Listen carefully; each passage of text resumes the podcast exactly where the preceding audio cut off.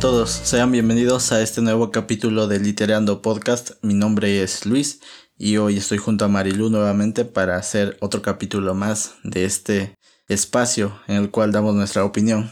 ¿Cómo estás, Marilu? Hola, ¿qué tal a todos? Bien, gracias. Un poco más de la garganta, pero bien. ¿Y tú? Dándole, yo bien, tranquilo. Bueno. queremos darle las gracias una, una vez más a todos los que nos escuchan y decirles que este espacio es creado para ustedes. Sus sugerencias nos las pueden hacer llegar. Sí, eso nos encantaría saber qué, qué les gustaría de qué temas quisieran que habláramos y quieren que hablemos de algún tema literario o libros o autores, de lo que ustedes quieran, porfas, o sea, díganos para nosotros este prepararlo también. Bueno, y lo que vamos a hacer hoy es hablar del libro que les dijimos la semana pasada, como ya lo habíamos dicho, vamos a hablar de Las travesuras de la niña mala y haremos lo que es la crítica y hablaremos sobre este libro, nuestras opiniones, nuestras ahora sí que lo que nosotros pensamos. Después este diremos el libro que hablaremos la próxima semana y nada más. Bueno, el libro es Las travesuras de la niña mala del escritor peruano Mario Vargas Llosa. Como ya todos deben saber, este escritor ganó el Premio Nobel de Literatura en el 2010. Pero un dato interesante, y no sé si sea conocido por todos, es que le gusta coleccionar figuritas de hipopótamos. Eso es raro, ¿no? Un poco. bueno, no sé, yo todas las figuritas hipopótamo que he visto son como tiernas. No he visto de otra forma más que tiernitas. No sé si habrá figuritas como en estado salvaje o algo así. Puede ser. no lo sé. Bueno, yo les comentaré el argumento. Esta historia se empieza a realizar en la década de los 50, de hecho 1950, y es narrada por Ricardo Somocurcio, que es nuestro personaje principal empieza narrando lo que fue su juventud en el barrio de Miraflores, en Lima, Perú. Y nos cuenta que ahí conoce a Lili, una chilenita, o que ella decía ser chilenita. Y poco a poco, este, nos va contando cómo se enamora de ella, cómo está loco por ella, pero se da cuenta que no es chilenita y ella desaparece de su vida. Y después vuelve a aparecer otra vez en París. Ricardo Somocurcio tenía el sueño de irse a París, entonces este logra su sueño y se la topa ya, pero el libro nos va mostrando cómo tiene encuentros y desencuentros con ella, se encuentran en París, en Londres, en Tokio y pues ahí se desarrolla la historia. Ya para no contarles más, mejor vamos con la crítica y con todas las opiniones que nosotros tenemos para ya entrar de lleno al libro. Bueno, la historia del libro empieza en la ciudad de Lima, en Perú, en la década de los años 50. En esta época, Perú estaba pasando por lo que fue el ochenio de Manuel Odría, el cual fue un general de la división del ejército que dio un golpe de estado al gobierno de Belaúnde y Rivero. Después de esto, Odría convoca elecciones y las gana para un periodo de entre 1950 y 1956. En esta década es cuando empieza la juventud de Ricardo y nos empieza a platicar la historia de cómo conoce a Lily y Lucy, este, llamadas las chilenitas, por, por todos, pues, se supone que venían de Chile, y empieza aquí a, a, decir que salían todos juntos, que iban, que venían, y este, en una de las fiestas son descubiertas y resulta que no eran chilenitas, sino que eran peruanas llegó una persona de Chile, una tía de, las chicas. Sí, una tía de las chicas. Y bueno, pues las desenmascara y dice que no son chilenitas, ¿no? Que... Claro. Y lo interesante es que se esparce el rumor entre los demás jóvenes y empieza esa suerte de comidilla entre todos. Y al final Ricardo es el que se entera. Sí, fue el último en enterarse, fue Ricardo. Él no sabía qué estaba pasando, nada más las veía como molestas algo así. Algo así, y después desaparecieron y dijo, pues, ¿qué pasó, no? Y ya le contaron, pues ahora sí que el chisme de que no eran... No eran chilenas como decían ser. Lo interesante de estos personajes, de Lily y su hermana, es que se mostraban más abiertas, más inhibidas, no tanto recelosas como las chicas este, peruanas de Miraflores de aquella época. de aquella época, obviamente.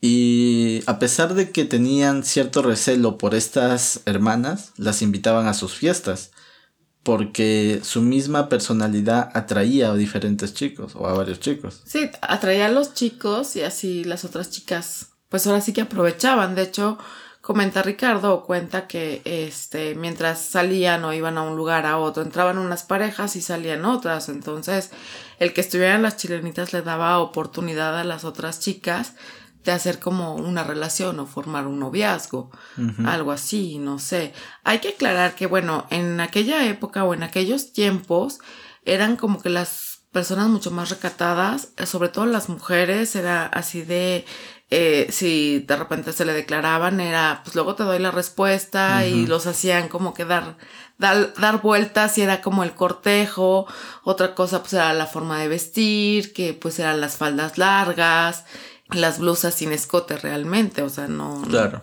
no estaban tan escotadas y el comportamiento pues era también recatado. De hecho, el sexo era como tipo tabú, ¿no? Sí. Y lo que dijiste respecto a eso me recordó que en la parte del libro nos da un indicio de lo que va a ser el resto del libro. Y es que Ricardo se declara la niña mala tres veces. Tres veces y lo rechaza tres veces. Exacto. Sí. sí. De hecho, en la fiesta donde las descubren, Iba a ser la cuarta iba a ser la cuarta. Ya estaba empezando a, a calentar motores Ricardo para decirle que, que quería ser su novio y este, pero pues en eso le, le cortaron la inspiración. Sí. Lo interrumpieron. Sucede que van a ver a la tía de la, de la cumpleañera Sí. y esta la desenmascara. Entonces, Claro, porque aclaramos que la tía de esta chica sí era chilena. O, Sí. ven- o había vivido un largo periodo en Chile, no recuerdo bien.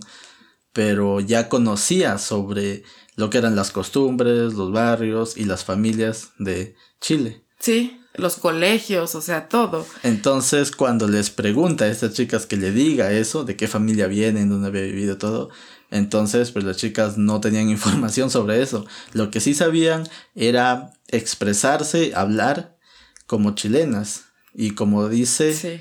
el mismo Ricardo, tenían ese canto al hablar. Sí, regularmente todos decimos que los de otros lados cantan al hablar. Mm, También lo dicen de aquí, de, de la Ciudad de México.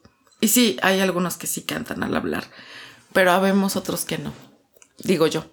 Pero sí, este, tenían eso, ¿no? Entonces, pero también no había internet. Entonces no había una Claro. forma de, de- de informarse tanto, de saber tanto de un país como ahora. Exacto. Era leer libros y muchas veces en los libros pues no encontrabas toda la información que se encuentra ahora. Exacto. Ahora, lo interesante también es la descripción que hace Mario Vargas Llosa en el libro de las clases sociales.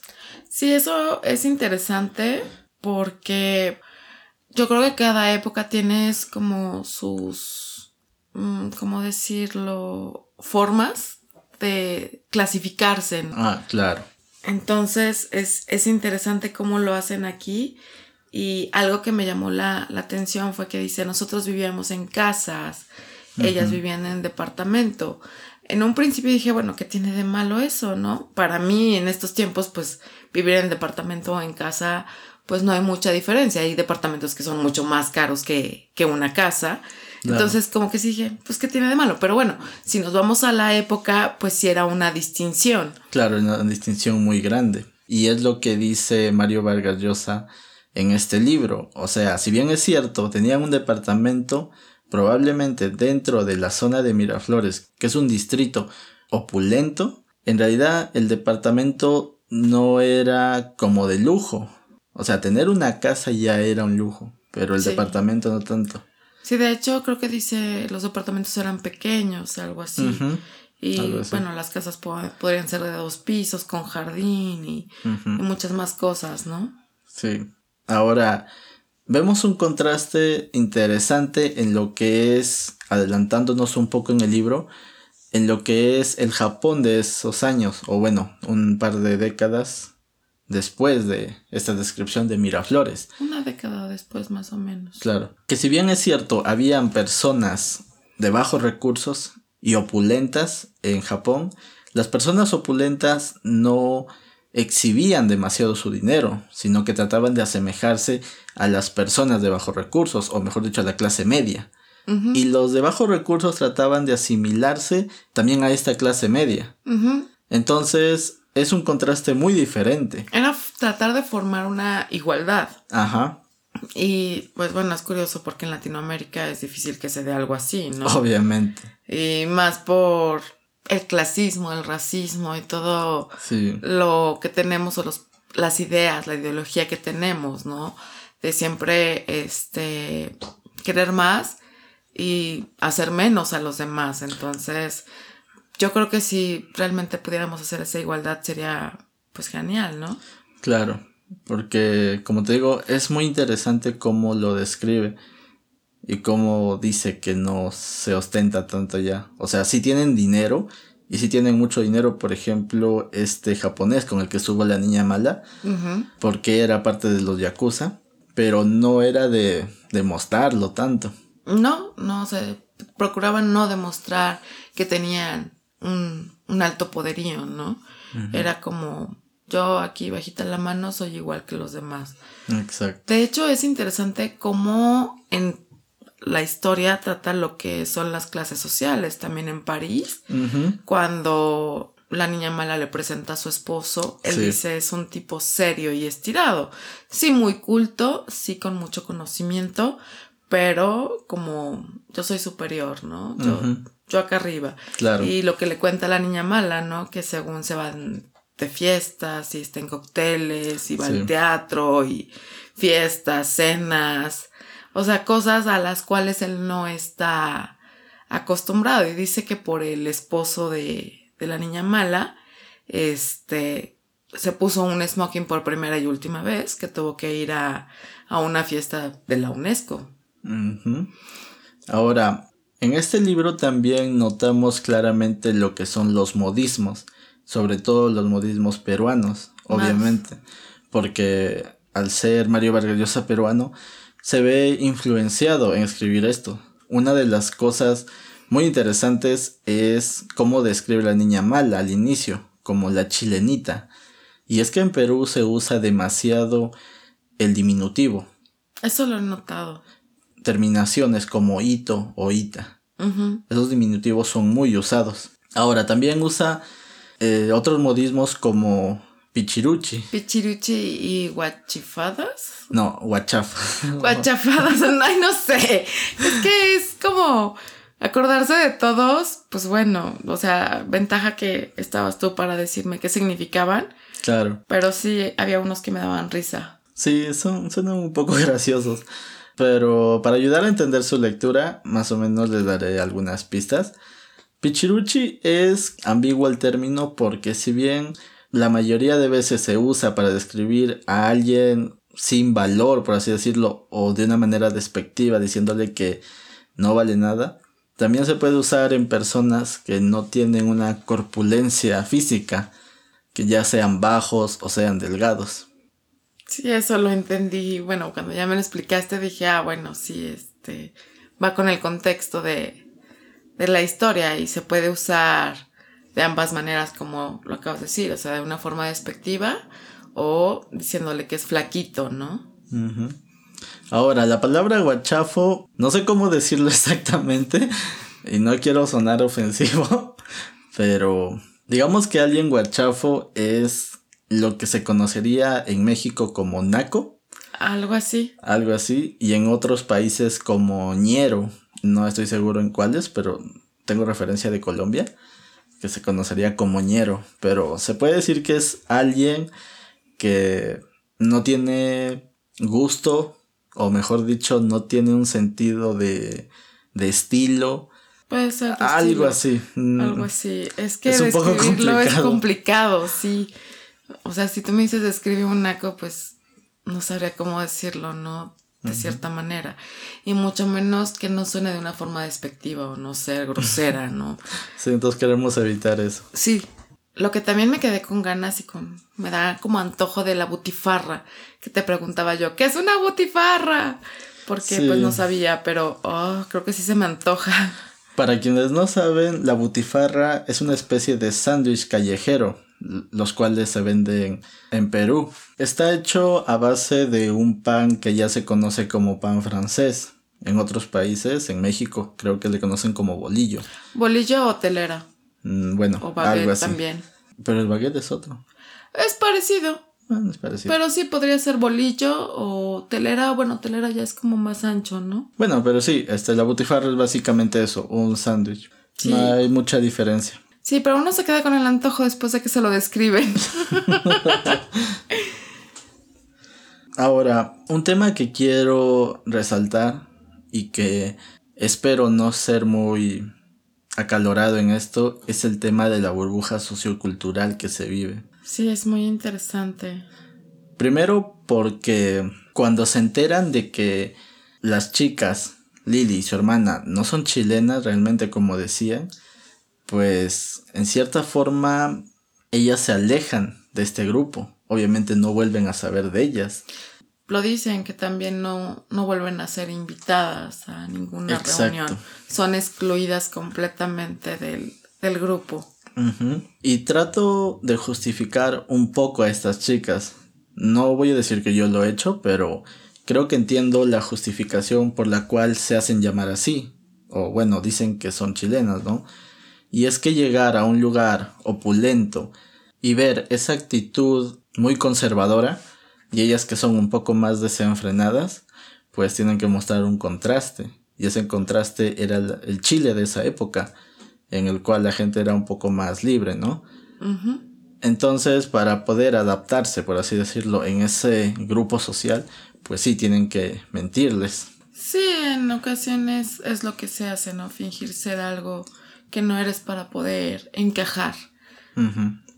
Digo, creo que lo hacen muchas personas, ¿no? Dicen una cosa y hacen otra. De hecho, lo vemos todos los días en los grupos de lectores, ¿no? También. Que dicen, no, sí, yo leo, pero pues les haces preguntas y pues no te responden, ¿no? Entonces dices, ay, ajá, sí lees, claro. O creen que el Necronomicon existe.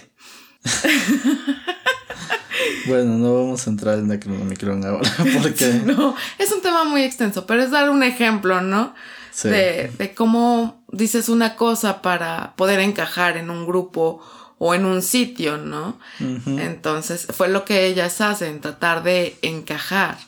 Sí. Y creo que también se ve con su amigo Juan Barreto en Londres, de querer eh, encajar con todo el entorno que era en aquel entonces el movimiento hippie. Y bueno, ¿a qué lo lleva? Sí, fallece de SIDA. Sí, de hecho decían una enfermedad extraña, no tiene defensas, una gripa lo puede matar, ¿no? O sea, aún no se sabía bien qué era el SIDA, pero ya se estaban dando casos en Inglaterra y en Estados Unidos. Y esa vida, el tratar de encajar en una vida desenfrenada a la cual no estás acostumbrado, no estás acostumbrado a esas cosas, te pueden llevar a consecuencias muy altas, ¿no?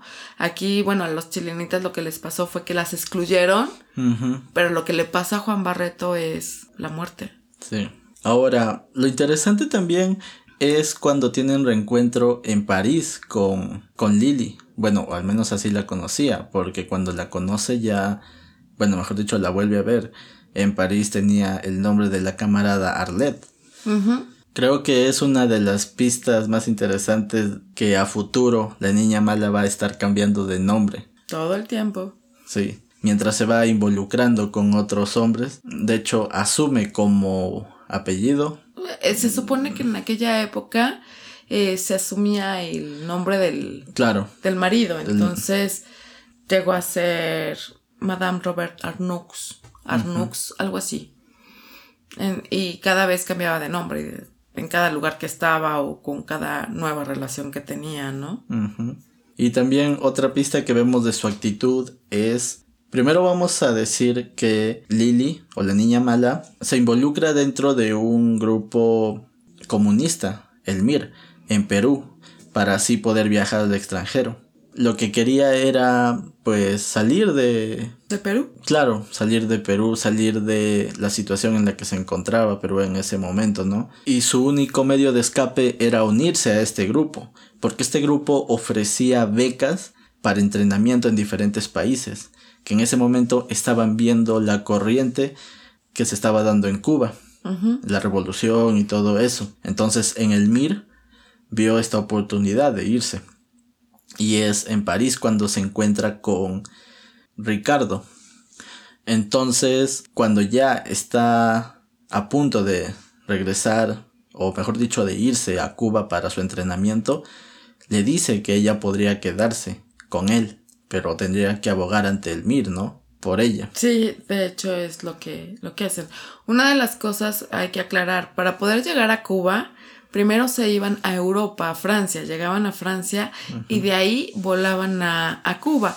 No lo hacían directo por la invasión de Estados Unidos. Exacto. Entonces tenían como que hacer una escala en otro país y luego de ahí ir para, para Cuba y es lo que pasa aquí. Y de hecho, este, la niña mala le pide a Ricardo que, que la ayude, o sea, dice, me quedaría contigo, sería tu mujer. Y bueno, se cumpliría uno de los sueños de, de Ricardo. Claro, pero ella le aclara que no lo ama. Sí, dice, no es por amor, Simple y sencillamente no quiero ir a Cuba, o sea, a mí realmente esto de la revolución y la libertad y shalala no me interesa. Simple y sencillamente no quiero estar en Perú y no quiero ir a Cuba. Entonces él habla con su amigo Paul y este, este le dice que es algo imposible porque si no van a ser perseguidos y va a haber problemas. Entonces, por su amigo, él decide ya no mover nada y manda a la niña mal a Cuba y ella muy resentida con él se va, ¿no? Pues sí. Y a pesar de esto, él trata brevemente de rehacer su vida con otra chica española. Pero para su mala suerte, esta chica tampoco quería tener algo serio. Sí, no, no quería nada serio y de hecho, lo engaña. Bueno, la ve con otro chico y se desilusiona y dice, chau, vaya Dios. Pero después la vuelve a encontrar otra vez en París. Ya casada, este, para poder salir de, de Cuba, se tuvo que casar con un diplomático francés. Y es como regresa a... A París. A París. Entonces se vuelve a, a encontrar con, con Ricardo Somocurcio y él le dice que que regrese con él y dice, tuviste tu oportunidad, la perdiste, déjame en paz. Eh, si quieres una oportunidad conmigo, pues tienes que ser algo más que un diplomático, ¿no? Y pues él era un simple traductor de la UNESCO. Sí. Entonces no, le dice, bueno, por lo menos seamos amantes y ella lo acepta, acepta ser amante de, de Ricardo y... Y esta dinámica se repite a lo largo de toda la novela, ser solamente amantes. Sí, porque a ella no le interesa Ricardo como tal. A la niña mala lo que le interesa es el dinero y el poder. Claro. Eso es lo que le interesa. No le interesa el amor, no le interesa otra cosa. Le interesa el dinero y el poder. Y pues durante la historia lo, vemos, lo vamos viendo cómo va cambiando de país y de posición, ¿no? Y es algo muy interesante. Algo también que me llama mucho la atención, y ya es un poco en general hablando de Mario Vargas Llosa, es como hace la descripción de los escenarios y al mismo tiempo los contextos históricos que se estaban viviendo en esos tiempos y en cada lugar. Sí, de cada lugar hace alguna descripción o, o dice una referencia. Y eso fue una de las cosas que me pudo gustar del libro. Sí, la, verdad es, la, verdad le da un plus. Sí, es que es genial, porque no nada más se enfoca en, en la historia de Ricardo y la niña mala, sino que un escenario secundario de lo que está pasando en cada lugar donde están. Y eso es interesante porque podemos aprender, o sea, podemos con esas referencias investigar un poco de lo que pasaba en esa época y pues aprender de eso. Eso es lo que a mí me gusta de los libros. Porque, como ya lo dije, eh, me gusta investigar, me gusta conocer. Claro, y este libro te da una cabida a investigar. Sí, de hecho, bueno, una de las cosas que agradecí que tú me lo recomendaras y que tú me fueras diciendo algunas cosas para yo hacer mi pauta de investigación, sobre todo en Perú, porque pues yo no sabía mucho de historia de Sudamérica y pues gracias a ti he aprendido bastante y también de algunos escritores, ¿no? Y eso es, bueno, a mí me gusta, me encanta aprender, me encanta conocer, aunque sea a través de la lectura, pues bueno, es como, como padre ese tipo de cosas, no sé, a mí me, me apasiona eso. Sí. Y el mismo Mario Vargas Llosa dice que para poder hacer este libro eh, describe sus experiencias en estos lugares que ha vivido. Ahora, Mario Vargas Llosa nos tiene acostumbrado un poco a eso, a sus experiencias en sus libros, ya sea en La Casa Verde, en La tía Julia y el escribidor, en Lituma en los Andes, La ciudad y los perros, y aquí también. Sí. En este libro. Pues yo creo que la mayoría de la literatura se basa un poco en las vivencias de cada escritor. experiencias. Sí, entonces, pues bueno, es, es normal y de cierta manera, pero también es bueno conocer al escritor a base de su escritura, de, su, de sus historias, ¿no? Y conocer un poco más de su historia. Sí, muchos dicen que realmente Mario Vargas Llosa no hace una novela, sino está haciendo una biografía de su vida. No lo creo así, porque la niña mala no es su prima. Pero puede ser bajo sus experiencias, ¿no? Sí, supongo. Ahora, este libro es un poco criticado porque si bien es cierto, Mario Vargas Llosa nos tiene acostumbrados a una pluma genial, la verdad en, el, en sus otros libros, en este libro no lo demuestra tanto. Y creo que más que satanizar esto, deberíamos darle el beneficio de la duda, porque más que buscar hacer, no sé, un ensayo literario, creo que nos está dando una cabida a otra perspectiva del amor, de este amor un poco obsesivo, ¿no? Pero también hay que centrarnos en la parte erótica del libro. Esa parte pudo encantarme. Digamos, Vargas yo soy es una persona mayor, pero a, una, a pesar de que es una persona mayor, hace unas descripciones sobre las relaciones sexuales, sobre el sexo, muy interesantes. Sí, la verdad, es su erotismo o el, erotismo que maneja en sus libros es muy bueno. Sí, la verdad es que sí, y es un poco descriptivo, pero no llega a lo vulgar. Y eso es lo que puede gustar, ¿no? Y aparte te hace vivir la escena eh, de cierta manera, ¿no? O sea, no, no sientes lo burdo o lo grotesco que puede llegar a ser algunas descripciones con respecto al erotismo. Yo veo la escritura de, de Mario Vargas Llosa con respecto a, a erotismo y sinceramente me gusta mucho porque a pesar de que sí es un poco descriptivo, es romántico al mismo tiempo, es sensual, y es erotismo, erotismo puro, o sea, no sé, eh, puede encantarme esa parte. Si bien esa parte descriptiva es amplia, como tú lo dices, creo que no es tan descriptivo como otros escritores, no sé, te podría, el ejemplo más claro es el Marqués de Sade o Masoch, pero a pesar de que no es extensamente descriptivo, yo creo que sí es conciso. Sí, bueno, pero si vamos a ver con Marqués de Sade o con Masoch, es algo o como con claro, temas muy diferentes. Es una corriente diferente. A lo que escribe Mario Vargas Llosa. Exacto. Entonces, pero sí, o sea, a lo mejor es como mucho más light de hecho lo es, este, pero es como una parte romántica, la parte bonita del erotismo, la parte sensual. Claro, y es un contraste muy, muy grande con el erotismo, entre comillas, que se está haciendo hoy en día. Sí, bueno, el, el erotismo de hoy en día para mí es como muy grotesco, muy vulgar de cierta manera, ¿no? Sí, hasta podría decir que raya lo absurdo. Sí, demasiado. Y muchos consideran, por ejemplo, a Masoch, entre comillas, enfermo. Pero la verdad es que no lo creo así. Y creo que no, no quiero adentrarme a esto porque esto será un tema para otro capítulo del podcast.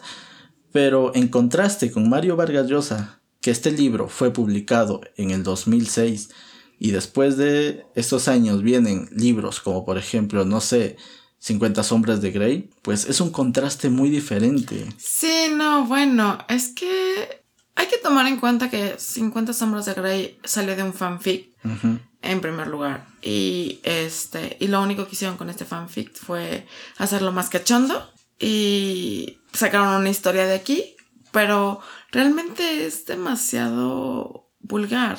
Sí, demasiado grotesco, para mi gusto. Sí, no, o sea. Y eso que me he leído al Marqués de Sade. bueno, sí, pero hablar de Marqués de Sade es otra cosa, completamente diferente. Y estos libros, pues no sé, yo a la que he leído más es a Jodie Malpass, que es inglesa y... ¡Ah! ¡Qué horror! No puedo. este, digamos que es vulgar. No es erotismo, es vulgaridad. No sé. Ay, como lo he dicho, yo soy romántica y me gusta el romanticismo. Me gusta la cosa bonita. Y a mí en mi familia, bueno, mi mamá me inculcó que hacer el amor es una entrega total. Exacto. Es la culminación o la expresión máxima de amor. Entonces, como lo narra Mario Vargas Llosa, cuando está el niño malo con. El niño bueno, con, con la niña mala. Y todas las cosas lindas que le dice y cómo la trata, las caricias. E, e, eso es lo que yo veo como amor, ¿no? Como máxima expresión. Él dice, en este momento soy el hombre más feliz. ¿Por qué? Porque está haciendo eso, la expresión máxima del amor. Entonces, eso nos los hace ver Mario Vargas Llosa, ¿no? Claro, como tú dices, son expresiones muy románticas. Y para ser solamente amantes, en todo el, en todo el libro, en toda la novela, pues la verdad es que lo hace muy bien, porque él tiene ese sentimiento de amor. Sí, por, por la niña mala. Aunque la niña mala, no lo sé, yo lo pongo en duda. Tal vez sí lo quería, pero su, su, su ambición no lo deja estar con él, no sé. Claro, ya llegaremos a eso. Pero recomendación de este espacio es lean muy bien las descripciones eróticas que hace Mario Vargas Llosa. Son muy buenas y la verdad analícenla, analicen estas partes y pónganlas en contraste con otros libros. Verán que muchos escritores de la generación de Vargas Llosa usan este recurso muy bien, pero lamentablemente en la actualidad se ha vuelto una vulgaridad. Sí, eso es lo malo, ¿no? Pero la verdad es que pudo encantarme esa parte de, de este libro porque es algo bello, ¿no? A pesar de todo, es algo bello. Y ves la actualidad y si dices no. Entonces, si van a buscar erotismo, busquen un erotismo que valga la pena. No que sea vulgar, no que sea grotesco, feo, no. Algo que realmente exprese lo que es ser sensual, lo que es ser erótico y sobre todo la expresión máxima de amor. Yo creo que si vemos el sexo por ese lado, híjole, sería maravilloso este mundo. Sí. Ahora, entrando en el tema principal de este libro, que es el amor. Sí. A pesar de que muchos no crean esto, pero en realidad sí es el amor como tema principal. Sí. Vamos a decir que este amor es muy particular. Sí, demasiado particular. Primero, vayamos a que existen diferentes formas de amor. Sí. Um, no sé, tal vez estoy mal, pero creo que hay muchas maneras de expresar el amor, ¿no? Hay muchas maneras de amar. Exacto. Entonces, el amor que hay entre Ricardo y la niña mala, no sé cómo decirlo, pero digamos que es un amor sadomasoquista. Sí. Eh, uno es sádico y el otro masoquista. Digamos que la niña mala es la sádica y Ricardo es el masoquista porque se lo hace una y otra y otra y otra. Y ahí está él. Es como, no sé, bueno, digámoslo como lo decimos ahora, una relación tóxica. Se podría decir que sí. Pero realmente es un poco obsesivo. Y una de las cosas, bueno, lo que yo vi aquí es ¿Qué tanto estás dispuesto a dar, a ceder por amor? Es lo que yo vi, o sea, o qué tan dispuesto estás por obtener tus sueños. Uno de los sueños de Ricardo era la niña mala, que la niña mala fuera su mujer y se le hace una obsesión. ¿Y cuál es el sueño de la niña mala? Tener poder, tener opulencia, tener dinero. Claro. Y y sin embargo, cuando esto del poder se le va de las manos, recurre a Ricardo. Porque sabe que lo va a aceptar. Sí. Sabe que ella puede regresar en cualquier momento y él pues la va a recibir de brazos abiertos. Sí. Y aunque en algún momento de la historia se nota un poco evasivo tratando de evitar a la niña mala, pues al final cede. Sí, bueno, es que lo que le hace en Japón es como muy fuerte. Sí, la verdad. Sí, entonces dijo, no quiero saber nada de ti.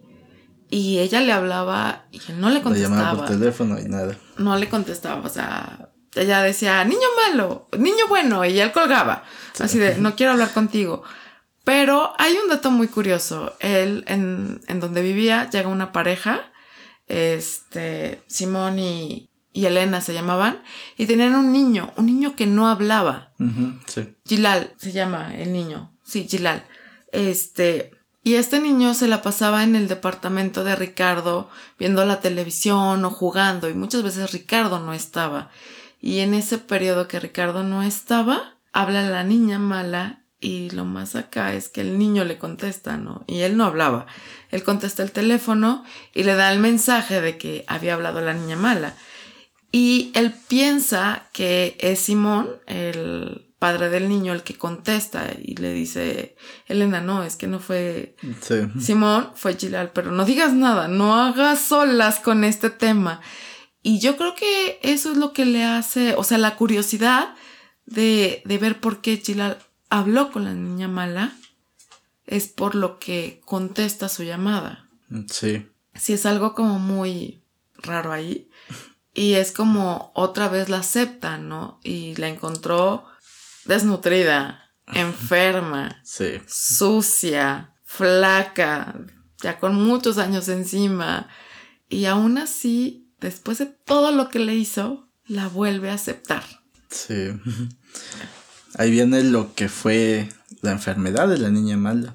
¿Sí? Y Ricardo, como ya dijimos, al aceptarla una vez más, pues en cierta forma creo que no olvida lo que le hizo, pero tiene que aceptarlo. Sí, tiene que aceptarlo, es parte de ella.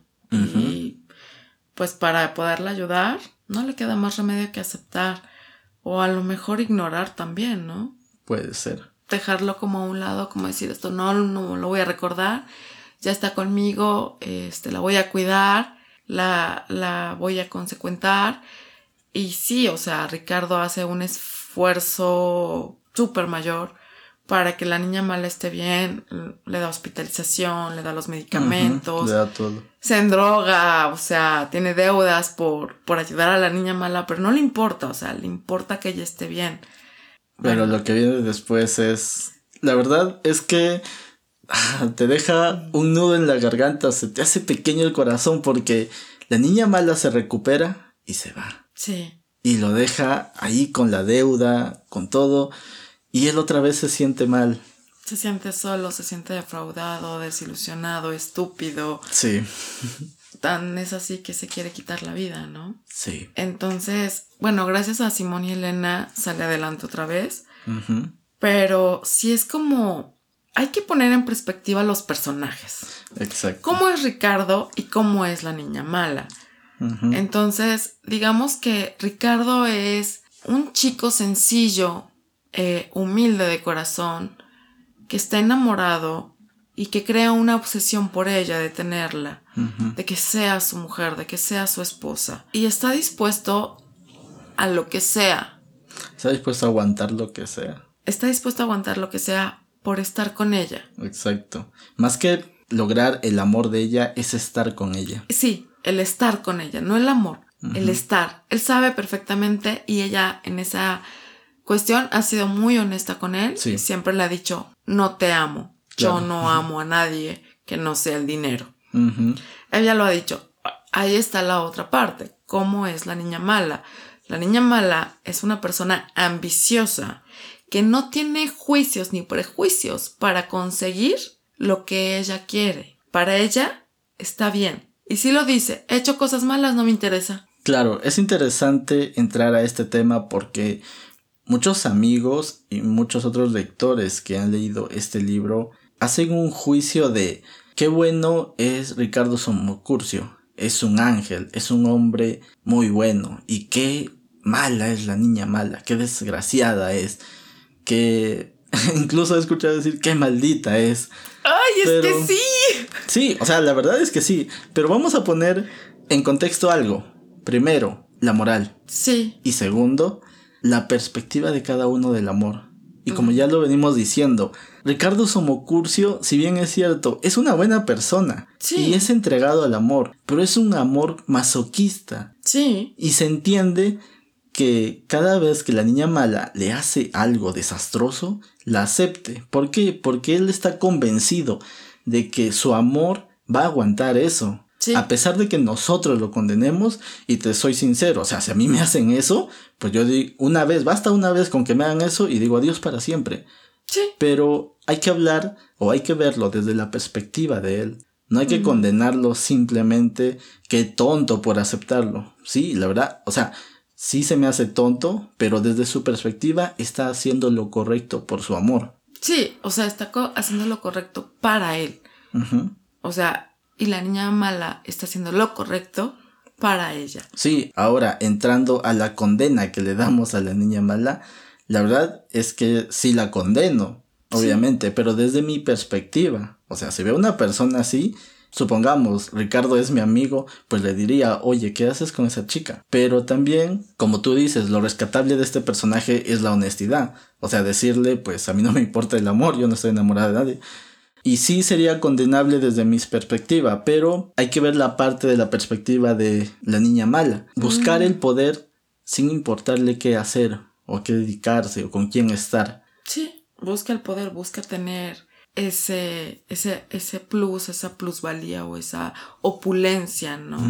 y, y para ella es lo importante. O sea, lo demás está de más, no le importa, no le importa la felicidad, no le importa el amor, no le importa nada, a ella le importa tener posición, tener seguridad y estar bien, estar, eh, económicamente estar bien, o más que bien, ¿no? Exacto. Entonces, esa es la conjugación de Ricardo ser masoquista por aceptar todo lo que ella hace. Exacto. Y ella ser sádica con él porque a pesar de que quiere ciertas cosas y cierta posición, no lo deja y al contrario, lo hace sufrir cada vez más y más y más y más. Sí.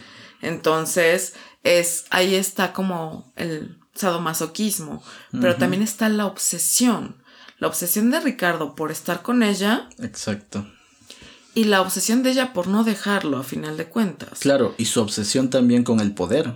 Sí, eh, eh, exacto, porque ya una vez que estuvo enferma y que estuvo con Ricardo y, y que están haciendo como preparativos para, para ahora sí unirse como pareja, a la mera hora ella se va. Sí. Adiós. Hasta aquí y se acabó, ¿no? Claro, en busca nuevamente de ese poder que obviamente Ricardo no le puede dar. Sí, o sea, Ricardo es una persona sencilla que tiene su trabajo y que lo aprovecha al máximo y tiene para vivir bien, no no con lujos. Claro, no ostentosamente. No ostentosamente, pero vive bien. Ahora también tiene que pagar la deuda de la enfermedad. Una enfermedad no es económica. Obviamente. Te todavía el cáncer que ella traía. Sí, es, es como muy, muy fuerte todo eso, ¿no? Y, y una enfermedad, bueno, sabemos que es cara, ¿no? Exacto. Entonces, pues todo el esfuerzo que él hace para que ella pueda estar bien, ¿no?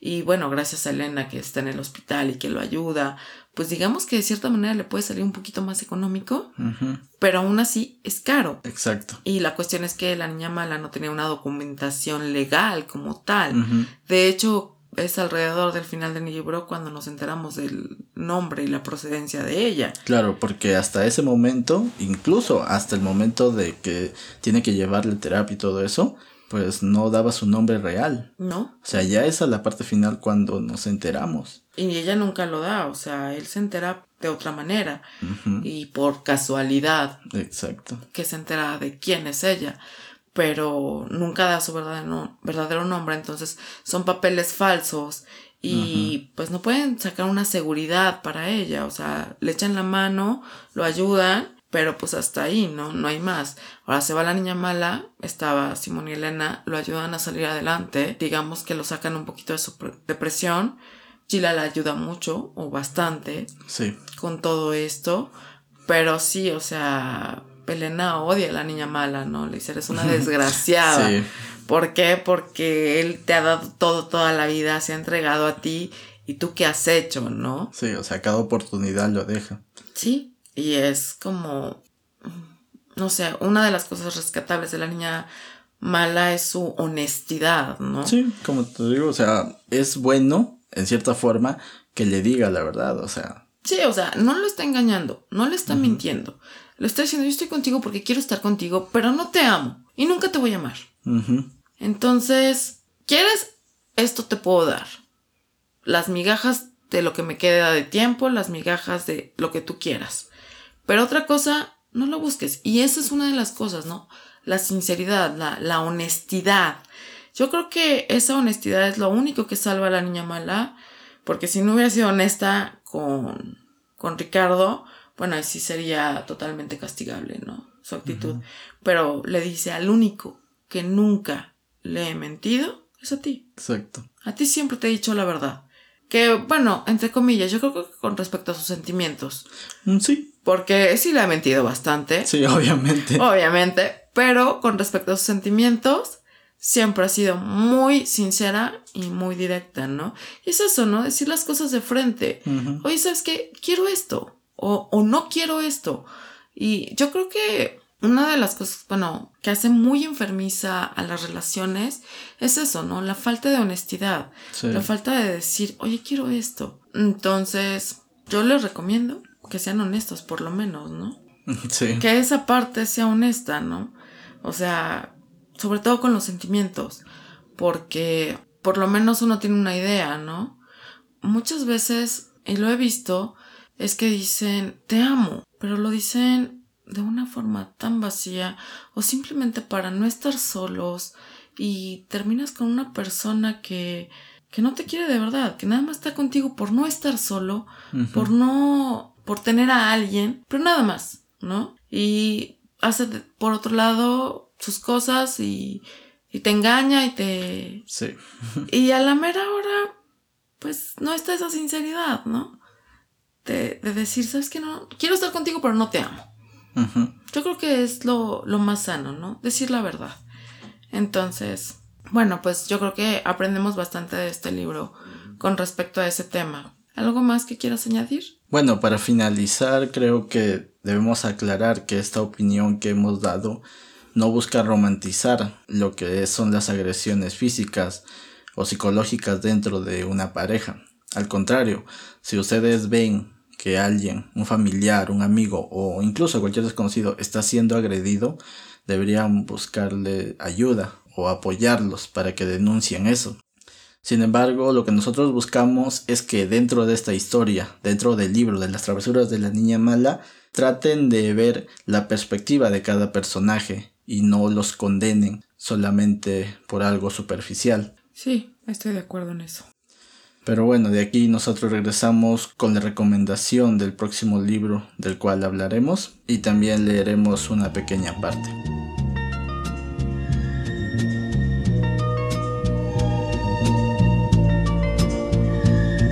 Bueno, ya estamos de vuelta y la recomendación para la próxima semana es un cuento extendido o novela corta también si quieren llamarla como lo de, la de ahora es la historia del hombre positrónico de Isaac Asimov.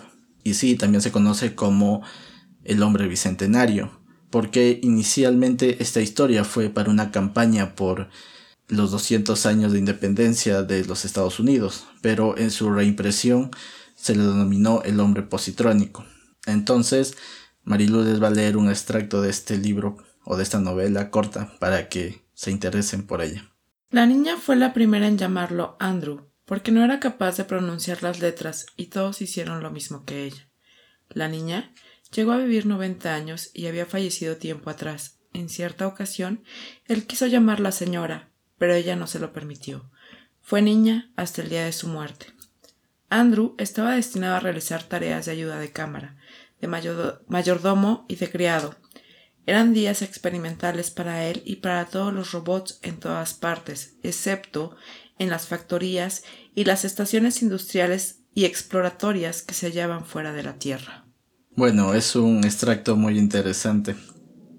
Nosotros hablaremos de este de esta historia la próxima semana y también si tienen tiempo pueden ver la película y ver las diferencias, que la verdad no hay diferencias muy grandes, pero tampoco es que sea exactamente igual el libro. Nunca lo es, pero bueno, hay que leerlo y hay que ver la película, yo creo. Las Sí, dos también. perspectivas serían buenas. Sí, porque la historia es corta, tiene más o menos 30 páginas, si no me equivoco. Algo así. Entonces, podríamos hablar de eso la próxima semana, su contraste con, Con la película. Entonces, bueno, esto ya es un poco para adentrarnos también a la parte de ciencia ficción, que es lo que nos han pedido, ¿no? Y un autor como Asimov es muy adecuado en este campo. Sí, bastante adecuado. Bueno, pues ya con esto nos, nos despedimos. Espero que todo lo que hablamos haya sido de su agrado. Y bueno, síganos y compartan la publicación para que lleguemos a más personas. Porfis, porfis, porfis. Sí, gracias por haberse tomado el tiempo otra vez de escuchar este nuevo capítulo y nosotros regresamos la próxima semana con otro tema interesante de este podcast. Adiós.